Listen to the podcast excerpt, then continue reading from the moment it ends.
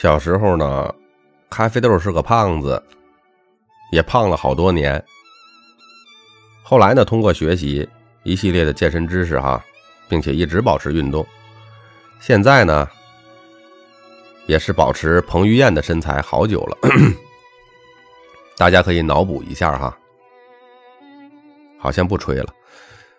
为什么小时候会是一个没皮没脸的死胖子呢？因为我已经被世界玩坏了。关于这张专辑啊，其实就是一个动态平衡的，因为很显然世界还没把我玩够。当然了，我也很爱这个操蛋的世界。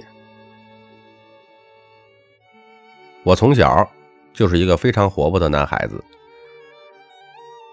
非常活泼的一个胖胖的男孩子。擅长唱跳，还有 rap，当然了，还有最大的一个爱好就是逗女孩子玩。但是呢，由于嘴炮实在太骚了，经常把女孩子惹哭，导致被打。你想啊，小学的时候吧，女孩的发育是要比男孩要好的，而且那时候也没有大姨妈的困扰，个个虎背熊腰，而且跑得快。所以在我们小学呢，经常出现一群女孩子把我摁在地上打的情景，我很生气呀。倒不是他们打我生气，而是他们双标啊。我去挑逗他们，我会挨揍；而那些学习成绩特别好啊，或者特别有特长的同学，去挑逗他们，他们则会露出娇羞的一面。明明十分钟之前。还在呼唤着姐妹们，把我这个胖子摁住了，裤子扒了，要用柳枝抽我的屁股。结果十分钟之后呢，他们就可以扭扭捏捏的去给别的男孩送礼物。哼，这种怨念被我记了下来。我上小学那会儿哈，流行起了一股非常弱智的风气，就是比背圆周率，圆周率嘛。三点一四一五九二六啊，那七什么的，谁背的多谁厉害。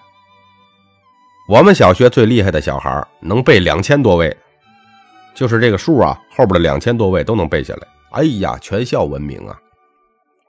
同时呢，他也是特别受女孩子欢迎的那种男同学。当然了，我看他不爽很久了。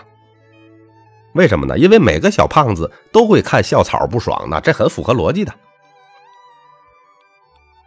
某一天，在学校里边开大型的家长会，呃，不是班级的，就是那种全年级的小孩大家长会。哎，全年级的孩子和家长都在阶梯教室里边听老师啊、校长在那不拉巴的催眠那种。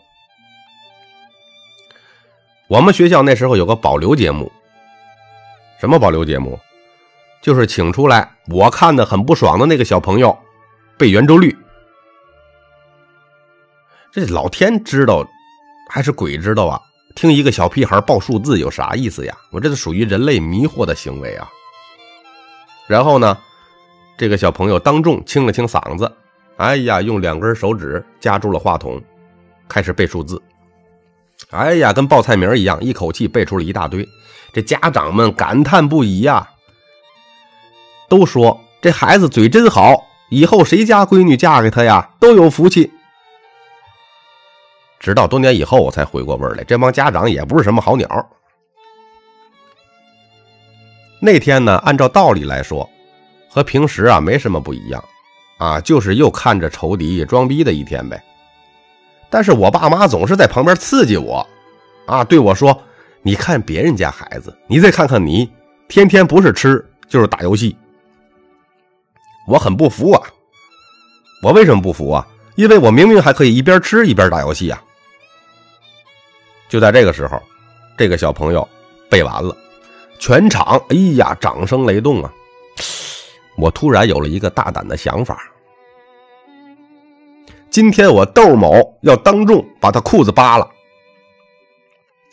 于是我大胆的举起了手，于是全场的目光都凝聚在了我的身上。校长说：“窦小胖，你要上厕所就自己去，不用打报告。”上次你在我门口撒尿的事儿，我还没跟你算账呢。全场大笑啊，连我爸妈都笑了。台上那个小朋友也露出了矜持的笑容，还伸出一只手捂住了嘴。嘿，孙子，你还笑？你等着，我今天就要告诉你什么叫做末期少年胖。我迎着全场的目光，稳稳的走上了讲台，简称走光。我走上讲台之后，问那个男同学：“我说，你背到这里后面的位数你还知道吗？”他目光闪烁，然后摇了摇头，很诚实说：“不知道。”嘿嘿，那好，那你今天完了。我抢过他手里的话筒，对着全场的家长开始随口瞎编数字，语速极快，声音洪亮，表情自然又饱含自信的微笑。大家都震惊了。相信我啊，各位啊，这个很有技术难度的哈，因为随机瞎编也是需要本事的。一旦你编出个六六六之类的，当场就会被埋葬。不信你自己瞎编随机数，你自己试试就知道了。我不仅瞎编的到位，而且还带有迷之自信，甚至呢还有肢体动作。哎，不知道的还以为我在那开演唱会呢。别忘了，我可是胖胖的 rap 男孩啊。把场面搞得和说唱加 DJ 打碟一样啊！我一口气瞎编了得有七八分钟，也不知道编了多少个数字，反正他们主要就是看我肢体表演了。当然了，根本没人记得我真说了什么。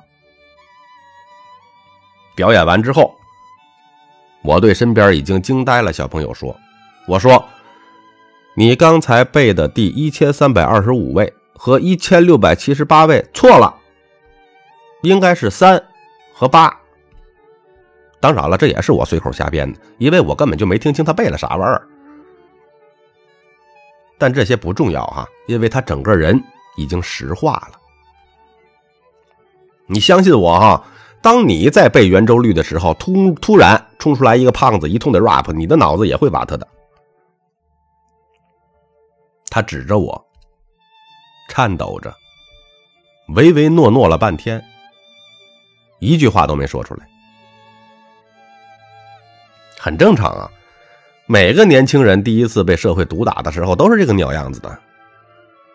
此刻，全场鸦雀无声，被镇住的不仅仅是同学们，还有他们的家长。我甚至发现那几个平时经常组队揍我的女生，他们的眼中也泛着不可思议的光。全场大概安静了得有一分钟啊。校长颤抖的问我：“豆同学，你这么能背，之前怎么没有表现啊？”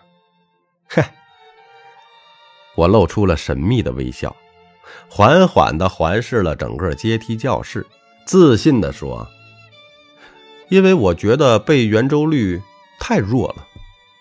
作为一名小学生，应该全面发展，而不是纠结于这些教条思维。”然后。全场突然响起了热烈的掌声，我咖啡豆，在热烈的掌声以及校长和男同学蛋疼的眼光之下，走下了讲台。我爸妈满面红光啊，主动站起来迎接我呀。我一边向周围挥手致意，一边和我爸妈深情相拥。哈，不知道的还以为我刚刚参加了选秀节目。然后我的身后突然传出了痛苦，那个男同学在社会性死亡的打击下，终于崩溃了。哎，很多年轻人的承受力太差了。后来啊，那个男同学以及暗恋他的女同学，认真的查阅了圆周率的资料，发现了我是在胡吹。于是呢，我被那个背圆周率的小伙子以及他的女性粉丝团们揍了两年多。每次揍我的时候，他揍到后面都会哭出来，哭着说：“你骗我，后面的数字不是那样的，我没背错。”所以我要告诉大家，其实小时候我也不胖，我的胖。只是小时候被活活揍肿，直到长大了还没消而已。唉，好希望自己也能被这个世界温柔对待啊！我是作者三百六十五天咖啡豆，感谢您的收听。